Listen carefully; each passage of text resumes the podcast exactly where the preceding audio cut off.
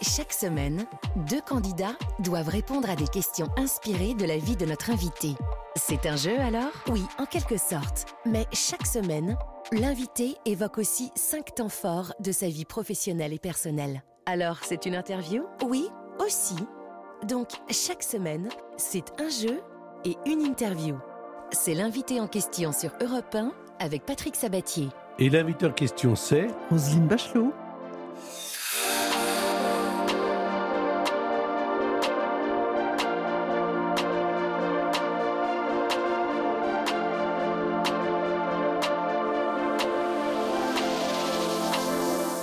J'espère que vous allez bien, que vous avez passé un bon week-end. Alors, il y a des gens qu'on adore voir. On ne sait pas pourquoi, c'est pas une question qu'on partage forcément leurs opinions, c'est pas une question qu'on les voit tous les jours, c'est une question que quand on les voit, on est heureux de les voir. Ah bah, moi, je suis très heureuse de vous voir, Euh, Patrick. Alors, mais moi aussi, alors, euh, bah, j'ai envie de vous dire comment ça va. J'imagine, parce que je vous vois à la télévision, je vous Tout entends à la radio, que, que tout va bien. Évidemment, on va parler euh, de ce livre, Roselyne Bachelot, 682 jours, Le bal des hypocrites. Dites-moi, c'est pas la première fois d'ailleurs que, à chaque fois que vous faites quelque chose euh, politique, vous le racontez après, comme si vous vouliez partager un petit peu ce que vous avez vécu. Et là, pour l'avoir lu, on sent que vous avez été un petit peu déçu. Alors, c'est vrai, je trouve que quand on est ministre et qu'on a la chance d'avoir une expérience incroyable, on rentre dans le ventre du monstre, dans le ventre de la gouvernance, je, trouve que c'est une obligation que de rendre compte. Parce qu'on a le sentiment qu'on quitte le ministère, puis finalement qu'on ne profite pas de l'expérience. Euh, Il y a des tas de choses à raconter, ce qui marche, ce qui marche pas. Et à chaque fois, je l'ai fait au ministère de l'écologie avec le combat est une fête. Je l'ai fait après euh, ma fonction de ministre de la Santé euh, avec à feu et à sang. Et aujourd'hui, je n'imagine pas de ne pas devoir raconter deux ans au ministère de la Culture. Pourquoi le bal des hypocrites? Le bal des hypocrites parce que j'ai rencontré des gens formidables et c'est l'immense majorité, mais j'ai aussi, et ça m'a un peu déçu, mais j'ai compris les souffrances, j'ai compris les frustrations et euh, chacun été euh, avec les, nerfs à vif et, la peau euh, vraiment très très très sanguinolente. Mais finalement, j'ai assez mal apprécié de la part de certains artistes, surtout ceux qui n'étaient pas les plus à plaindre, de pas reconnaître l'action de l'État qui a été le plus généreux du monde. J'ai eu du mal euh, à accepter certains politiques qui me félicitaient dans les couloirs et qui me, critiquaient là aussi euh, sur les plateaux et sur les tribunes. Certains syndicats euh, qui jouaient un petit jeu politicien en surfant sur le la, la souffrance des camarades. Tout ça, ça m'a heurté. Mais d'un autre côté, je suis une vieille bête. J'ai la peau dure. euh, euh, à propos de vieille bête, vous parlez de votre père à un moment donné dans le livre euh, Jean Arquin qui euh, que vous appelez vieille bête d'ailleurs et qui vous, qui vous a donné des conseils importants. Il y a cinq thèmes dans l'émission. Le premier, je vous demande de le lire. Politique côté coulisses. Alors, les coulisses, on y entre. À la fois, euh, il y a une forme de déception, puis euh, grâce à vous, euh, on connaît un peu mieux Darmanin, grâce à vous, on connaît un peu mieux les anecdotes de Dupont-Moretti, grâce à vous, on connaît un peu mieux euh, le ministre de l'économie, le maire, grâce à vous, on apprend que Jean Castex, bah, il vous aime tellement que après son départ, il voulait plaider pour que vous restiez et que vous avez failli craquer, vous avez failli rester. Oui, mais vous savez, bon, ma décision était prise. Moi, j'étais, euh, j'avais accepté ce, ce rôle parce que la situation était tragique et que je suis un vieux soldat qui euh, répond présent quand la situation est difficile. Mais c'est vrai que le président nous a fait vivre un supplice chinois. C'est-à-dire, après son élection, il a attendu quatre semaines, un mois, pour former le nouveau gouvernement. Vous l'expliquez comment ça? Écoutez, je ne sais pas. Je ne l'explique pas, je le a- constate. je vous interromps, ben, c'est pour la bonne cause. Il y a beaucoup de choses qui vous ont quand même troublé chez le président. Je dis pas choqué. Le fait simplement qu'au début, il vous dit alors comment vous voyez les choses? Voilà, c'est ça. Il n'a pas les mêmes modes de fonctionnement que les hommes, po- les hommes politiques que j'ai servis, en particulier deux présidents, Jacques Chirac et Nicolas Sarkozy. C'est sans doute aussi parce que nous ne sommes pas de la même génération. Et cette attente de quatre mois, moi je me souvenais de euh, Chirac réélu en 2002. euh, il est réélu le deuxième tour. Lundi, le, Premier ministre est nommé. Mardi, le gouvernement est constitué. Moi, je fonctionnais sur ce schéma-là. Donc pendant quatre semaines, les bruits les plus divers ont couru, euh, les intrigues les plus sordides se sont nouées pour ceux qui voulaient le poste. Et euh, c'est vrai qu'un un moment, Jean Castex, lors d'un dîner, me dit Mais est-ce que tu souhaites pas continuer? Et devant cette, cette montée des, des affections, des demandes, me voilà dans le jardin de Matignon à dire oui. Heureusement, rassurez-vous, Patrick, je me suis ressaisi au bout d'une heure et je lui ai envoyé un texto. C'est flatteur. Oui, bien sûr. Vous avez été flatté, c'est normal. Mais c'est normal. Bah oui, bien c'est normal. Et puis il y avait tellement d'affection, tellement de tendresse que voilà, euh, on, se dit ben voilà. Ben, il fallait retrouver ses nerfs. Alors, vous faites le bilan de votre passage au ministère de la Culture. À la fin du livre, je rappelle que le livre, si vous ne savez pas encore, mais je ne vous l'ai pas dit, est paru chez Plomb. Euh, l'éditeur du général de Gaulle. L'éditeur du général de Gaulle. vous aviez euh, aussi comme éditeur à un moment donné Flammarion, hein, oui, c'est ça, qui, vous aimait bien mhm. également. Et là, ça s'appelle 682 jours, le bal des hypocrites, tout simplement parce que c'est le temps passé au ministère de la Culture. Euh, on a deux candidats qui sont avec nous, Roselyne, et qui sont là pour répondre à des questions qui jalonnent un peu votre parcours. On les accueille volontiers sur l'antenne d'Europe 1. Il s'agit de Monique. Bonjour Monique. Bonjour. Alors Monique, euh, Roselyne est avec nous, mais vous vous intéressez beaucoup avec euh, sur les documents d'actualité. Vous aimez ça l'actu? Oui, j'aime bien. Je, me renseigne. C'est important, je trouve. Alors euh, il y a également Hervé qui est avec nous. Bonjour Hervé. Hervé, vous conduisiez des bus et maintenant vous êtes en, retraite, c'est bien ça, Hervé? Oui, c'est un peu ça. Oui, tout à fait. Bonjour à vous, bonjour Patrick, bonjour Roselyne. Bonjour Hervé. et vous allez jouer avec nous là encore, vous pourrez intervenir si vous avez quelque chose qui vous intrigue ou que vous voulez savoir à propos de Roselyne. Euh, l'un et l'autre, vous allez partir l'un ou l'autre en croisière avec euh, CroisEurope, la compagnie française familiale qui vous fait naviguer au plus proche des beautés de la douce France. Vous embarquerez pour un itinéraire de cinq jours nommé Escapade en Gironde, au départ de Bordeaux sur le Cyrano de Bergerac, et mettrez le cap sur l'estuaire de la Gironde et de la Dordogne. Vous visiterez des charmantes villes comme Blaye, Livourne, Saint-Émilion, à la découverte des grands vignobles du Médoc. Tout est compris à bord de votre bateau Croise-Europe à taille humaine, le cocktail de bienvenue, la restauration avec les boissons, le, le Wi-Fi bien sûr, la soirée de gala et certaines visites et excursions Retrouvez toutes les infos et commencez donc à arriver sur croiseeurope.com. Voici la première question concernant les coulisses des hommes politiques, leur passion. C'est pour vous, Monique. Jacques Chirac, qui connaît bien, que connaît bien évidemment Roselyne Bachelot, pouvait passer des soirées entières devant la télévision à regarder, mais à regarder quoi?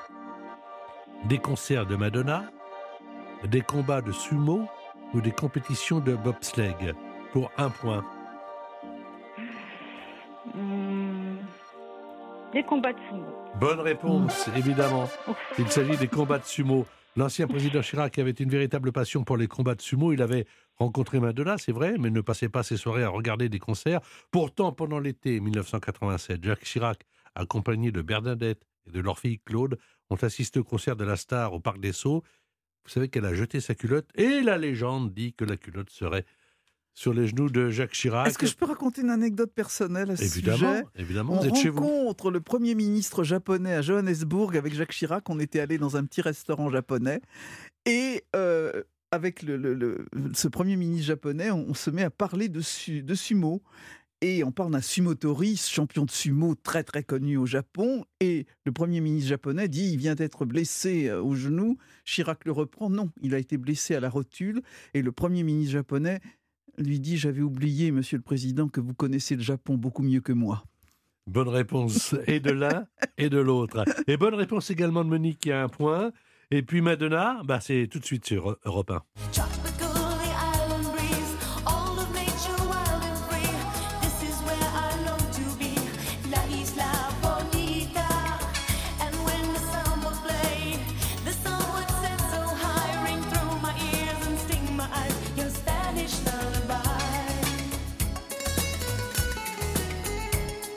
Voici une autre question maintenant concernant toujours les passions des hommes politiques, mais c'est pour Hervé.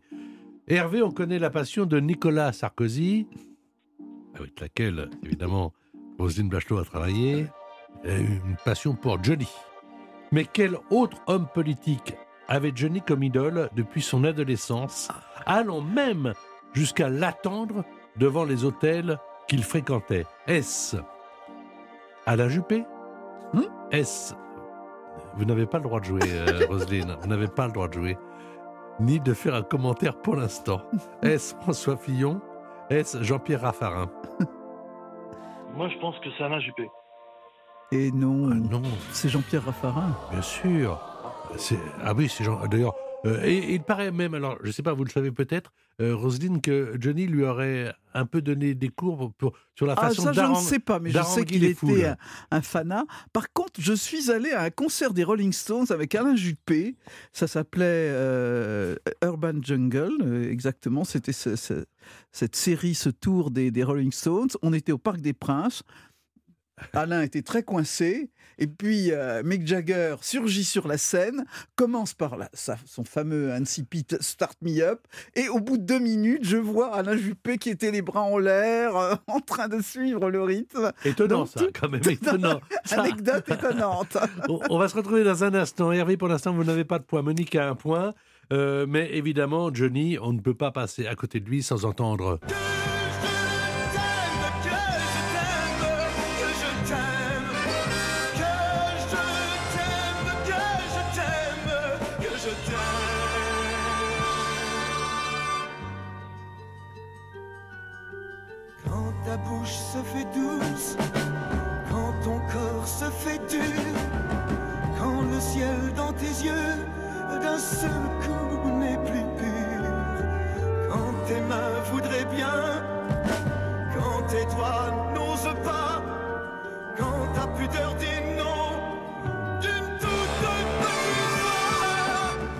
Et si vous aimez Roselyne Bachelot, restez à l'écoute de repas.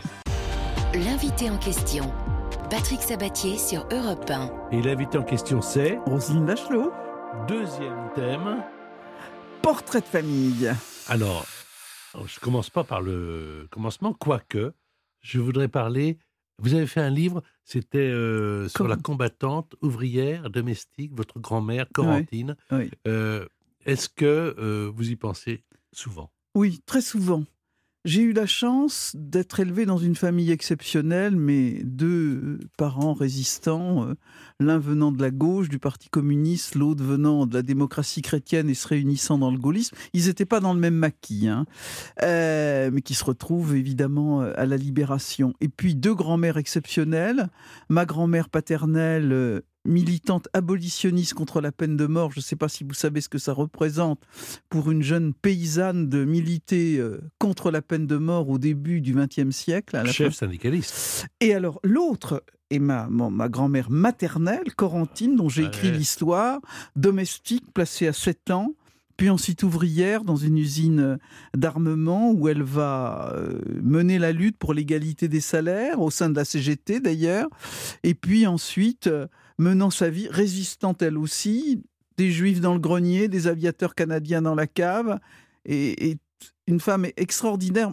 Maman me racontait que un jour, il y avait un, comment, des policiers allemands sur le quai du métro. Elle transportait un poste de radio clandestin et il y avait des contrôles aléatoires et elle a pris la valise avec son petit doigt et elle s'est gratté le nez pour faire croire aux soldats allemands que vraiment c'était une valise anodine dans laquelle il devait y avoir euh, euh, trois pièces de linge.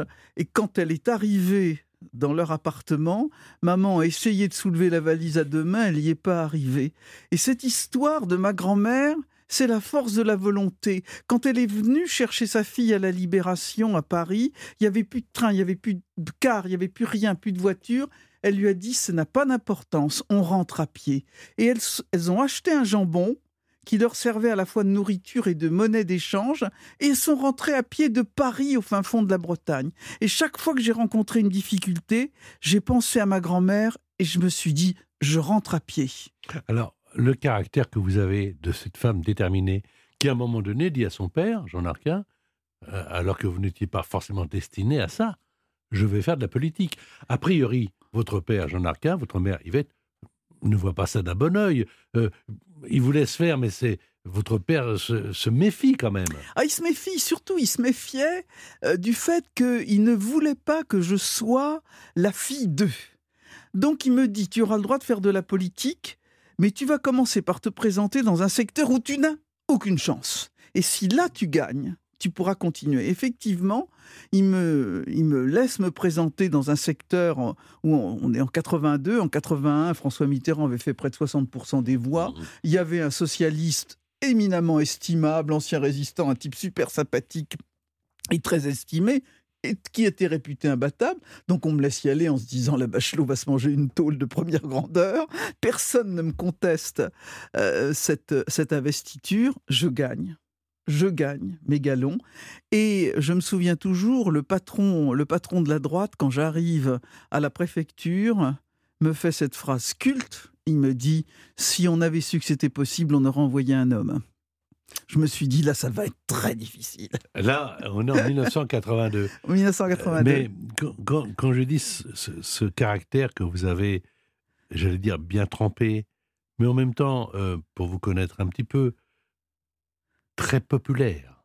C'est-à-dire à bah, l'écoute des autres. Alors, euh, vous avez un frère, euh, Jean-Yves Narquin, dans le désordre, il faut le savoir, mais vous le savez, mesdames et messieurs, que vous avez un doctorat en pharmacie. Il y a longtemps que vous ne vous en êtes pas servi, mais ça vous a donné quand même un avis sur la façon dont on traite euh, la santé en France. Euh, et puis alors, vous êtes marié, vous avez un enfant. Euh, qui est un grand enfant et que vous avez un petit-fils. On peut parler du petit-fils On peut parler, on peut parler du petit-fils parce que déjà, pour ceux et celles qui vous suivent, et je vous suis, j'ai lu le livre sur votre grand-mère, et je m'aperçois que le petit-fils s'appelle Corentin. Et voilà. Mais c'est euh, la boucle est bouclée. Corentin, c'est le patron de la Bretagne. D'abord, moi, je suis, je suis bretonne, vous le savez, et j'ai d'ailleurs écrit, euh, avec bien sûr l'aide d'un éminent bretonnant, les, les dialogues de mon livre Corentine en breton. Rassurez-vous, ils sont traduits. Et je m'appelle Corentine de mon deuxième prénom.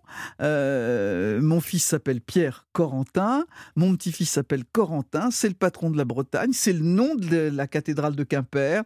Et ça veut dire de façon forte que nos origines sont françaises et bretonnes. Alors voici euh, une question qui va concerner des enfants qui, comme vous, ont fait le même métier que leurs parents. On va rester un petit peu dans la politique. C'est pour vous, Hervé, et ça vaut deux points.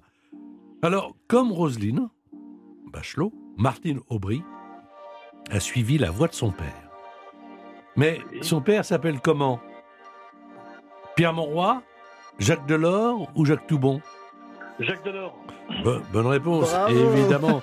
Jacques Delors, qui a failli être président. Et on se souvient de la fameuse ah. interview d'Anne Sinclair, ah. où elle lui pose la question serez-vous candidat? Et à la stupéfaction, il dit non, je ne serai pas candidat. Est-ce que, est que vous, vous avez imaginé pourquoi il a dit non? Est-ce qu'on peut reculer devant l'obstacle? Oh, Parce qu'il avait, a priori... Il avait effectivement... je pense qu'il a réalisé qu'il était un, objet politique non identifié. C'était un homme de gauche, mais qui ne se reconnaissait pas totalement dans la gauche, et que la gauche ne se reconnaissait pas totalement en lui. Et je pense que cet effet de miroir entre la gauche et lui c'est pas un homme de droite, hein, Jacques Delors. Je pense que c'est cet effet de miroir, il s'est dit que ça n'allait pas marcher. Peut-être avait-il raison.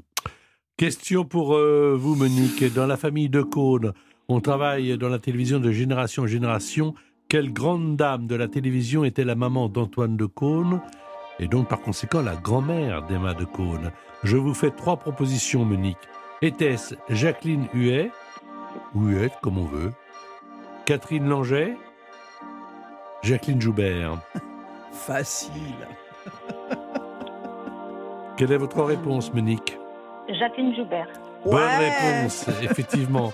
Elle fut la première speakerine de la télévision euh, et euh, elle a créé notamment bah, l'émission euh, de Dorothée Récréa 2.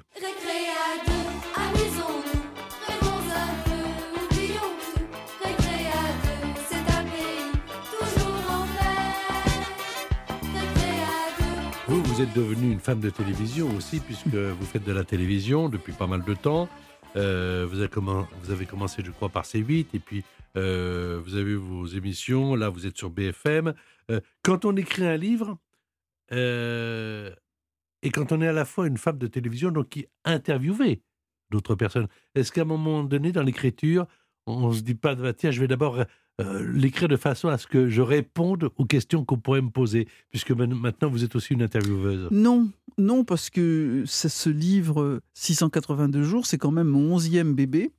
C'est-à-dire que l'écriture, pour moi, n'est pas quelque chose de folklorique ou d'occasionnel. Ça m'a d'ailleurs beaucoup privé pendant que mes périodes ministérielles de ne pas pouvoir écrire, parce que moi j'ai besoin d'avoir une grande journée devant moi pour pouvoir écrire. Je ne peux pas écrire une heure ou deux heures par jour. Mais attendez, quand, je, reviens là-dessus. Vous n'écrivez pas par séquence, vous écrivez par des longs moments? Voilà, ah exactement. il, y a, il y a tout dans les je ne veux pas dire les écrivains me concernant, mais dans les auteurs, il y a plusieurs façons d'écrire. Il y a des gens comme Bruno Le Maire, par exemple, qui peuvent très bien écrire une ou deux heures par jour sur un moment où il est plus détendu. Moi, je ne peux pas. J'ai besoin d'avoir 10 heures, 12 heures, 14 heures devant moi pour écrire. Et voilà ce qui m'empêche de cumuler cette fonction d'auteur avec une fonction comme euh, la fonction ministérielle, parce qu'on ne peut pas se prendre comme ça plusieurs jours, euh, plusieurs jours pour écrire. Est-ce que ça vous apaise d'écrire? Non, ça ne m'apaise pas, au contraire, mais c'est une ardente nécessité. Et puis j'aime écrire, j'aime le mot rare, la formule un peu un peu sophistiquée. Euh, ceux qui lisent mes livres savent très bien que je n'écris pas comme certains euh, euh, comme certains parlent. Je n'aime pas ça. On va se retrouver dans un instant, ma chère Roselyne Bachelot. Pour l'instant, 3 points pour Monique, 2 points pour Hervé. Il y aura encore des questions à 3 à 4 points, puis la question finale à 10 points, une question sèche. Dans un instant sur Europe 1, Roselyne Bachelot sera là avec vous. L'invité en question. Patrick Sabatier sur Europe 1. Et l'invité en question, c'est Roselyne Bachelot. Autre séquence. Des citations qui en disent long. Tout à l'heure, on a parlé, ah, si on avait su que c'était possible, on parlait de votre première élection en 1982, un représentant de l'UDF a dit... Euh, si on avait su que c'était. On aurait envoyé un homme. Et vous avez répondu, en tout cas dans le livre, quel con. Euh, et alors, je vous donne quelques citations que j'ai vues dans le livre et j'aimerais que euh, vous apportiez quelques commentaires rapides. Mais il y a beaucoup de citations dans le livre et c'est très intéressant. Quand on est dans la hmm, jusqu'au cou, il ne reste plus qu'à chanter Beckett. Ça veut dire c'est l'optimisme pour vous? Oui, c'est. Euh, je suis comment. J'ai le sens du tragique, et en particulier dans la politique. Mais euh, aussi, on n'a jamais le droit de désespérer. C'est sans doute ma grand-mère, c'est sans doute Corentine qui m'a dit cela, avec cet espoir chevillé au mmh. corps. Hein. Euh, d'abord, il faut dire que j'ai eu beaucoup de chance. Beaucoup de chance dans ma vie avoir eu l'occasion d'exercer des postes aussi extraordinaires et au soir de ma vie. Vous l'avez voulu. Oui, mais on me l'a aussi permis. Non, mais vous l'avez mérité. Vous ah, vous êtes. Non, mais attendez, quand je dis, je ne sais pas de la flagornerie, vous vous êtes présenté devant les électeurs. Oui. C'est eux qui vous ont, qui vous ont dit d'accord, on, est d'accord. Bah, c'est pour ça que j'ai derrière, sous ma montre, mon père m'a offert une montre quand je suis, j'ai été élu pour la première fois député, et il a fait graver à l'arrière de la montre 25 743, c'est le nombre des électeurs qui ont voté pour moi, et il m'a dit, tu ne dois jamais oublier que c'est grâce à eux que tu es là. Alors, tu n'as jamais été une enfant, ça Yvette. Oui, oui c'est ma mère me dit qu'il y avait petite fille une sorte de dignité euh, oui, tu n'as jamais, tu t'es toujours comporté comme une dame. Sauf peut-être maintenant. Alors, toujours votre mère. Mais ça va aussi, page 245 de votre livre, avec euh, ce que dit votre père.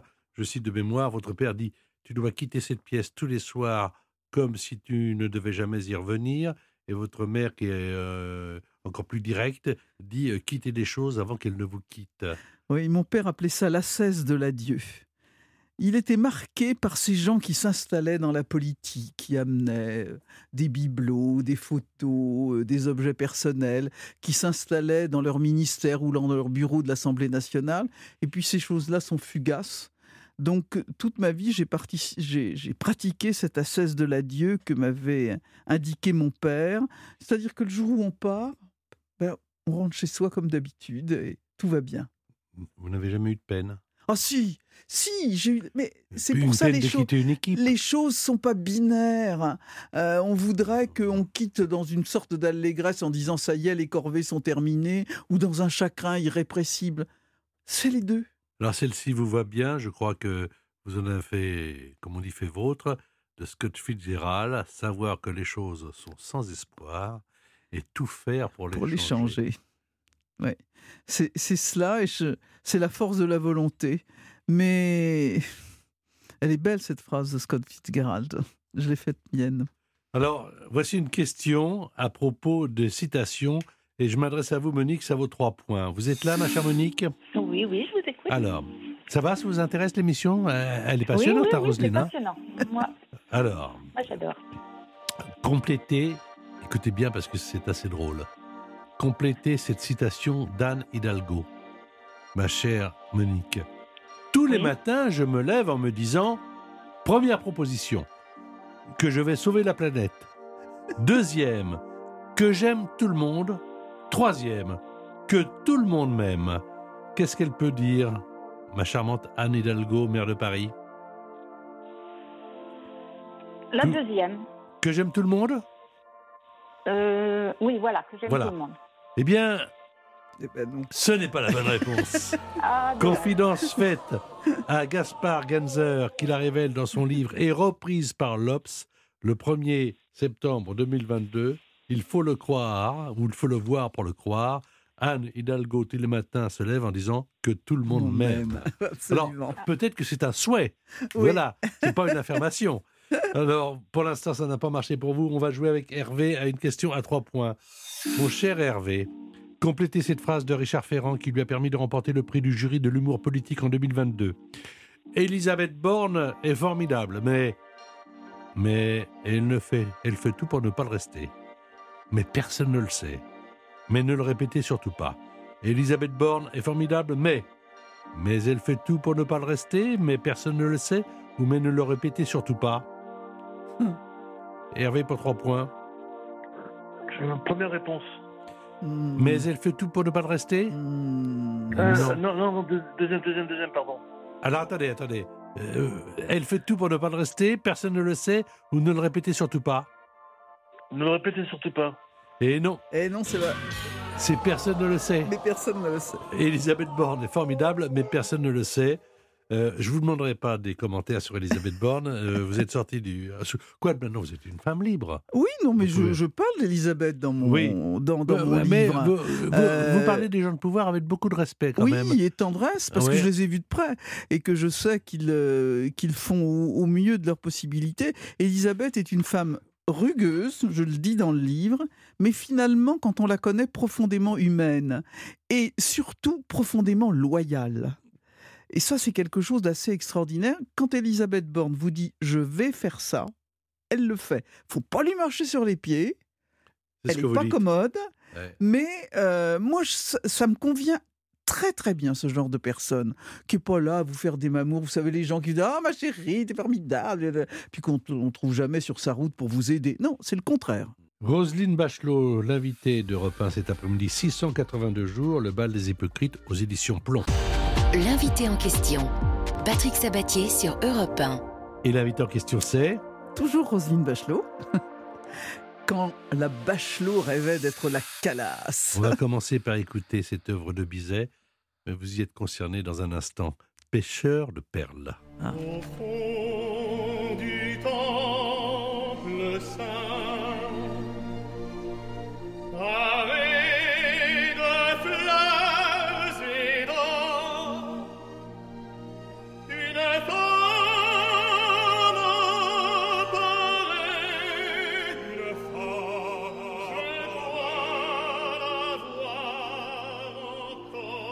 Alors, on a la version également interprétée par Roselyne Bachelot elle-même. Oh, au fond du temple saint, paré de fleurs et d'or, une femme apparaît, je crois la voir encore. La foule prosternée, eux, la regarde étonnée, et dit C'est la déesse.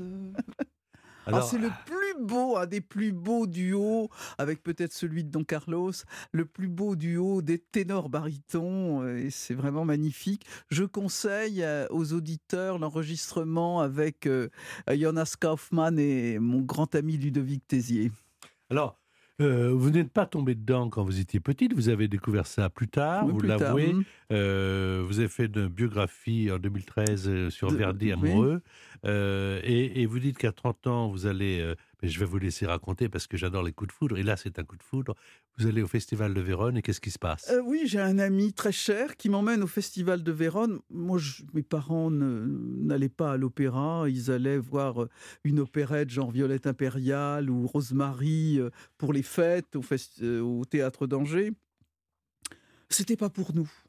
On n'était pas assez chic pour l'opéra. Et puis cet ami m'emmène à- à Vérone et là, c'est oui, c'est un choc amoureux.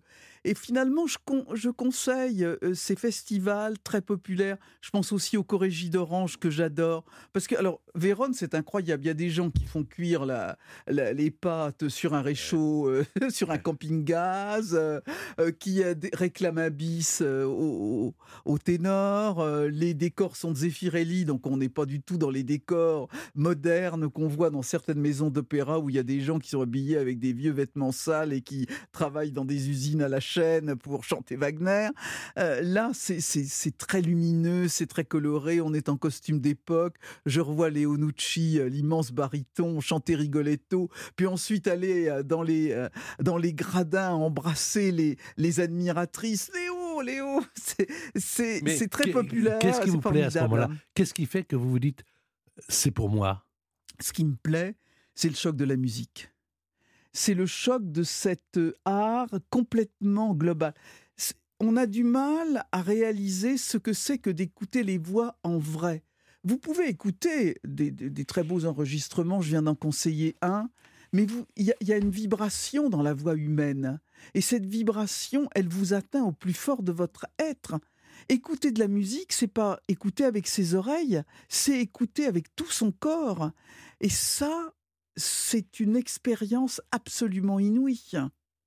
Je vous vois, ça fait euh, 45 minutes euh, que nous sommes ensemble et je vous trouve formidable. Vous êtes rayonnante. Qu'est-ce qui fait que, avec tout ce que vous avez vécu, et pas que des bonnes choses, Non, bien sûr. loin de là, enfin, pour m'intéresser un petit peu à vous et en préparant cette émission, il y a eu des périodes difficiles, des périodes douloureuses. Qu'est-ce qui fait que les yeux sont pétillants, que la voix est légère et que tout d'un coup vous dites que la vie est devant vous? Je pense souvent à la phrase de Montaigne que philosopher, c'est apprendre à mourir. Et la mort m'accompagne. C'est parce que la mort m'accompagne que je profite de chaque minute de la vie. Jouir de chaque minute de la vie comme si cette minute était la dernière.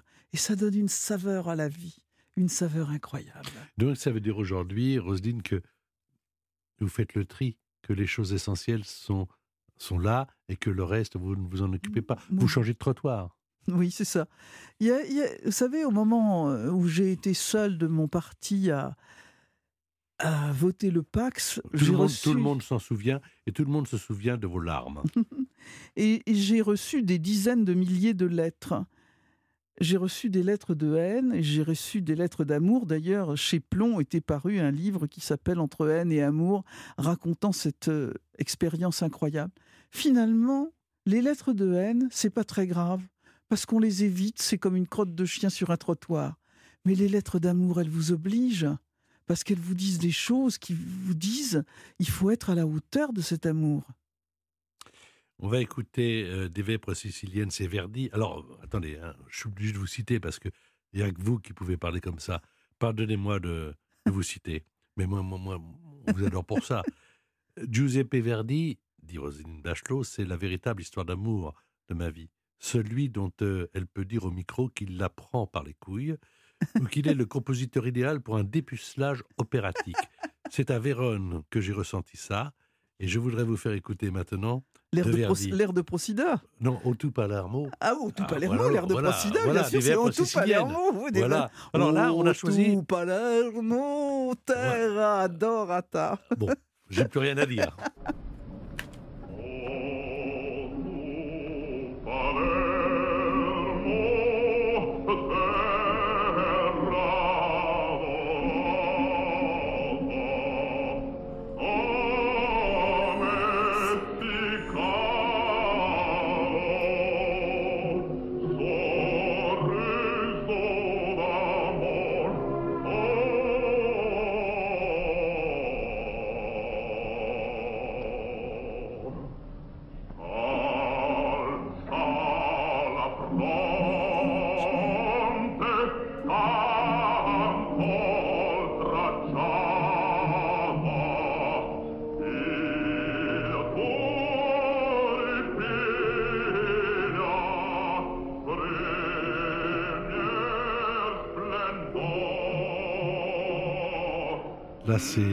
Enregistrement de 1951, Boris Christophe. C'est Boris Christophe, Et- et- absolument. et- alors, il faut savoir que Les Vieilles Siciliennes, Verdi et Autopellarmo, c'est un chant de résistance. Ah oui, oui. Ah, voilà. Euh, Et contre les Angevins. et exactement, et dont vous Je faites devrais, partie. je devrais pas. puisque c'est là où vous avez vu le jour.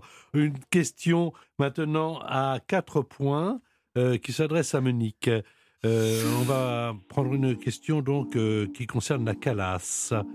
Que s'est-il passé, ma chère Monique, lors d'une représentation de Norma de Bellini, chantée par la Calas le 2 janvier 1958 à Rome Je vais vous faire trois propositions. La première, elle n'est pas revenue après le premier acte car elle n'avait plus de voix. Deuxième, elle a été obligée d'interrompre Castadiva, les pleurs de la salle couvrant sa voix. Troisième proposition, les lustres en verre de l'opéra se sont brisés quand la Calas a fait la note finale de Castadiva. Quelle est la proposition que vous retenez pour quatre points, Monique? Donc, elle n'est pas revenue après le premier acte, elle a été obligée d'interrompre. Elle n'est pas revenue après le premier acte. Ah, mais vous le savez alors, parce que c'est la bonne Oui, réponse. oui, j'ai déjà entendu. réponse. Elle avait prévenu qu'elle était malade, mais faute de doublure et croyant à un Mhm. caprice de star, le directeur de l'opéra a exigé qu'elle chante. Elle s'est enfermée dans sa loge après le premier acte, alors que le président de la République italienne était dans la salle et que l'opéra était retransmis en direct sur les télés italiennes et françaises. Eh bien, bravo pour cette bonne réponse. Vous l'aviez déjà entendu Oui, je savais ça. Oui, je l'avais entendu. Bravo Monique. C'est parfait. Et rien que pour vous, voici la calasse.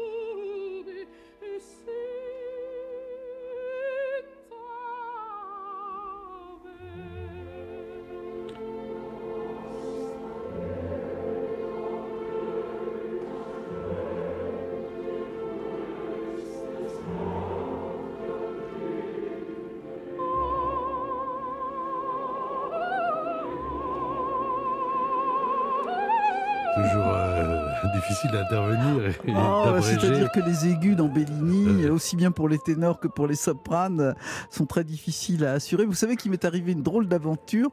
Je fais l'émission de- bien connue de Jean-François Zigel, la boîte à musique, et il y avait une sorte de jeu qu'on impose aux participants de reconnaître des airs et Castadiva. Et là, mais le trou de mémoire incroyable, sous l'effet du trac, je mets euh, une minute trente à reconnaître Castadiva. C'est c'est le Pontosane, ça a servi de, euh, de musique à je ne sais combien de publicités. Le lendemain, sur les réseaux sociaux, je me suis fait pourrir. Ouais, Bachelot, elle dit qu'elle connaît l'opéra, elle reconnaît même pas Castadiva. Alors, on va toujours rester dans le domaine de l'opéra et de Maria Callas pour Hervé. Et peut-être connaîtrez-vous la réponse, mais je vous demanderai de la garder pour vous, euh. Au début des années 50, Hervé, Maria Callas perd plus de 30 kilos en moins de deux ans. Quelle personnalité va être son Pygmalion à cette époque? Il s'agit d'un réalisateur italien, Federico Fellini, Lucchino Visconti ou Roberto Rossellini. Il lui fait perdre 30 kilos en moins de deux ans. Hervé, quelle est votre réponse? La dernière réponse. Roberto Rossellini? Oui. Et non, c'est Mmh. Lucchino Visconti. Et oui, il s'occupe de son look, lui fait travailler sa gestuelle. euh, et le modèle de la cantatrice à l'époque, c'est Audrey Hepburn. Mhm. Euh, Le réalisateur de cinéma va mettre en scène cinq opéras avec la Calas, il faut le savoir, dont la mise en scène mythique de la Traviata de Verdi en 1955. Alors pour l'instant, vous avez deux points, Hervé. Scatellus, 7 points pour euh, Monique. Mais, mais, mais, mais, il y a la question finale à 10 points. Et puisqu'on parle de Verdi et puisqu'on parle de la Scala en 1955, allez, un extrait de la Traviata.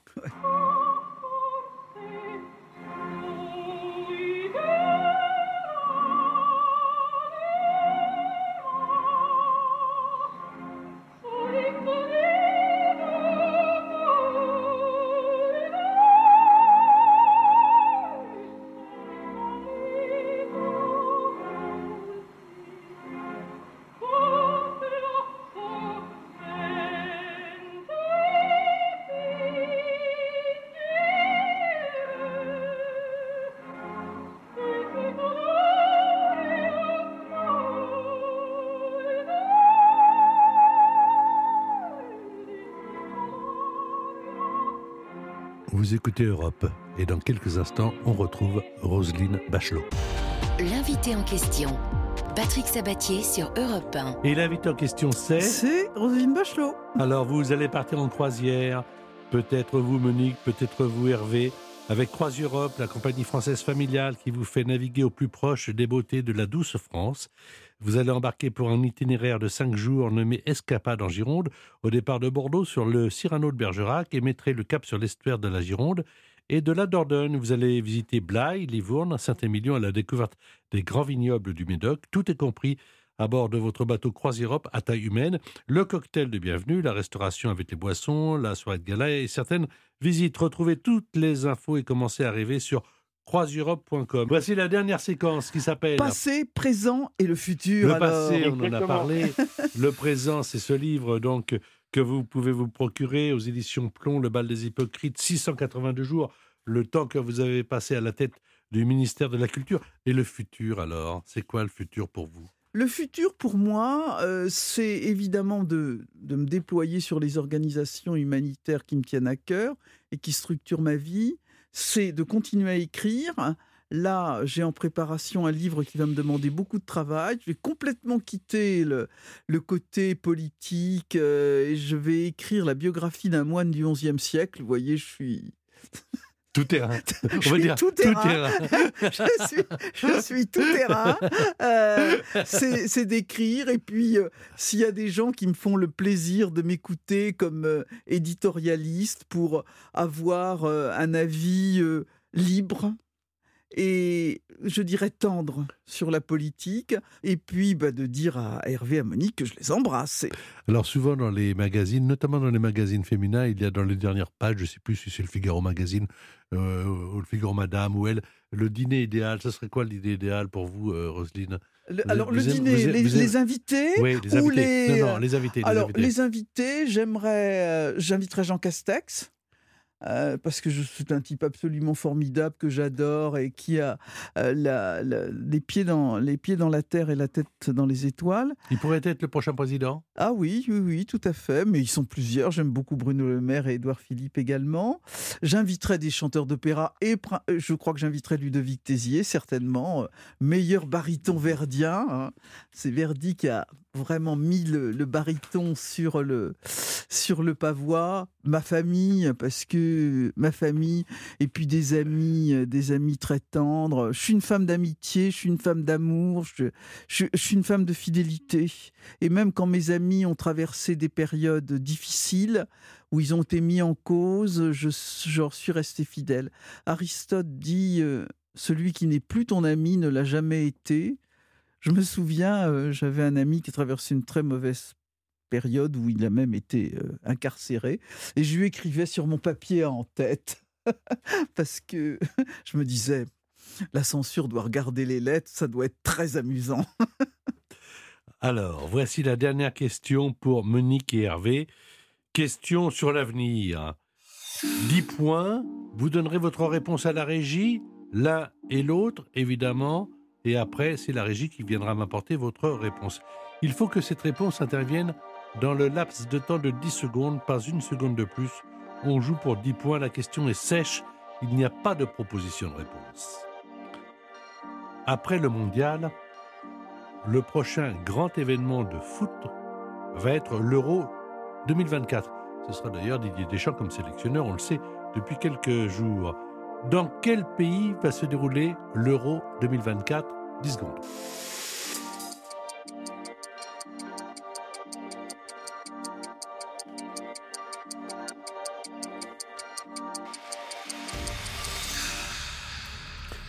Monique et Hervé ont fourni la réponse, enfin leur réponse euh, à Europe 1, à la régie. On m'apporte vos propositions. Qu'avez-vous dit, Monique? Monique, à la question. Allô? Oui, oui. je pense que là, Monique, euh, en tout cas, je peux vous dire que elle n'a pas fait de proposition. Allemagne Allô? Allô? Oui, mais vous n'avez pas fait de proposition. Oui, c'est l'Allemagne. Oui, Allô? Oui, oui, oui, oui, j'entends bien. Vous avez dit c'est l'Allemagne. Mais vous n'avez pas fait de proposition dans les 10 secondes, Monique. Ah, excusez-moi. Oh, bah, Ah ben, je vous ne en- vous entendais plus. Je vous en prie. Et Hervé, qu'avez-vous dit, vous? Moi, j'ai dit euh, l'Espagne, mais c'est l'Allemagne. Eh oui, c'est l'Allemagne. Ce qui veut dire que Hervé, vous ne l'emportez pas pour cette fois-ci, que Monique, 2 et 1, 3. 3 et 4, 7, c'est vous, Monique, qui l'emportez. Bravo. Ah, bravo Monique. Vous m'entendez bien, là? Oui. Ah oui, là, vous Ah m'entendez c'est mieux. ça, oui, maintenant qu'elle a gagné, elle nous entend. Je vous embrasse, euh, Monique, mes amitiés également euh, à Hervé. Écoutez, moi j'ai passé une heure. euh, vous le savez, je vous aime bien de toute façon. Donc, euh, Et moi aussi. Alors Affection voilà. partagée, Alors, Patrick. qu'est-ce qu'on peut se dire? On peut, on peut se dire Bah, à bonne bientôt. année, quand même. Bonne année, évidemment. Bonne année, à bien bientôt. sûr. Je rappelle, si vous venez de prendre l'antenne de repas, Roselyne Bachelot, qui était notre invitée, dans l'invité en question, c'est 682 jours, c'est le bal des hypocrites aux éditions Plomb. Je vous retrouve la semaine prochaine. Euh, ah oui, on- un bel invité la semaine prochaine, mais je ne vous en dis pas plus, c'est une surprise. L'invité en question par Patrick Sabatier. Tous les week-ends sur Europe 1.